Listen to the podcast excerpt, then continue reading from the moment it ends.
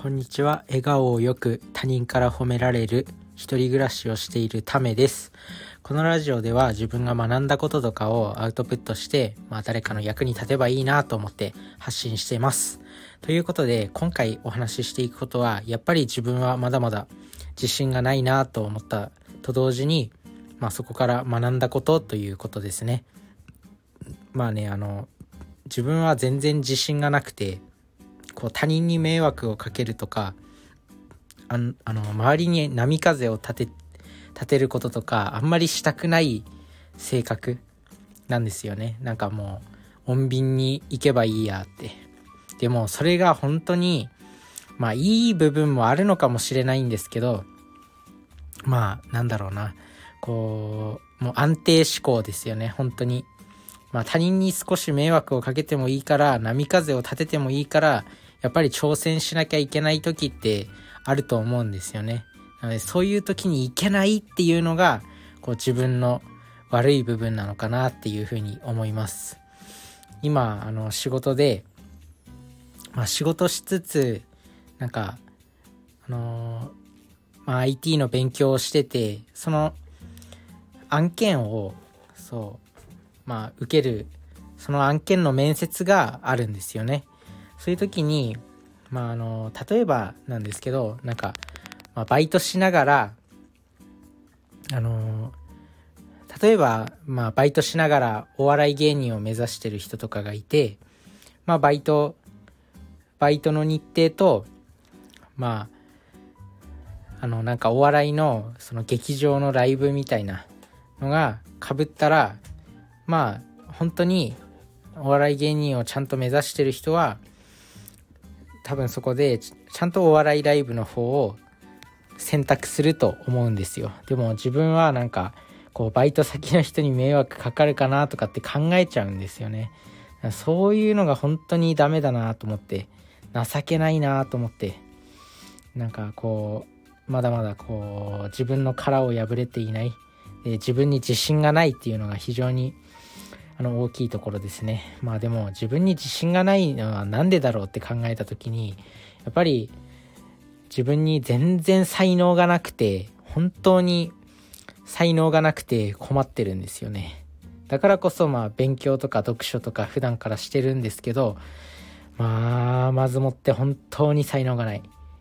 てか自信がないんですよね。なのでまあ普段からま運動したりとかなんかそういう基礎的な栄養バランスのいいものを食べるとか、まあ、そういう健康面に関してのは誰よりも気をつけてるっていうその自信はあるんですけど、まあ、そういった、まあ、小さな自信を集めてやっと今自分を保っていられるっていう状態なんですよね。本当になんかいつも思っちゃうんですよね他人と比べると自分はまあ男なのに、まあ身長は162センチぐらいです。まあこれはもうチビですね。で、まあ別段顔もかっこよくなければ、歌もうまいわけでもないし、なんだろう、特別勉強ができるわけでもなければ、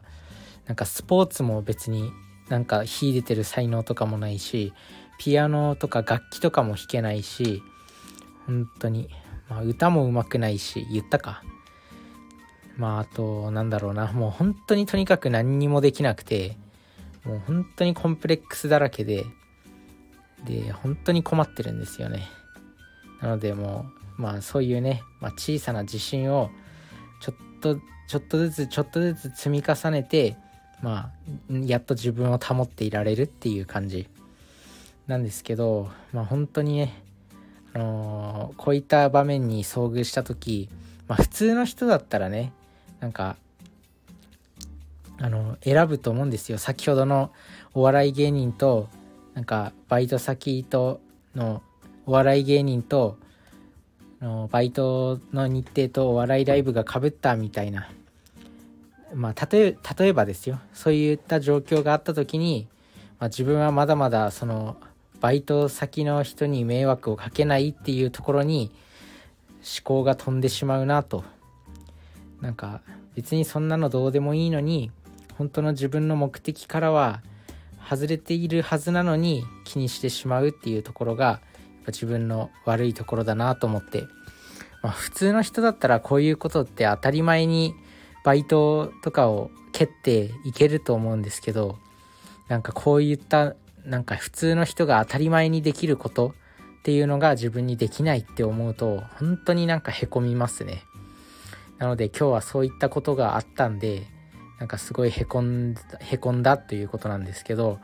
まあねここでへこみっぱなしじゃなくてやっぱりこっから学んで、まあ、自分がまたいずれそういう時に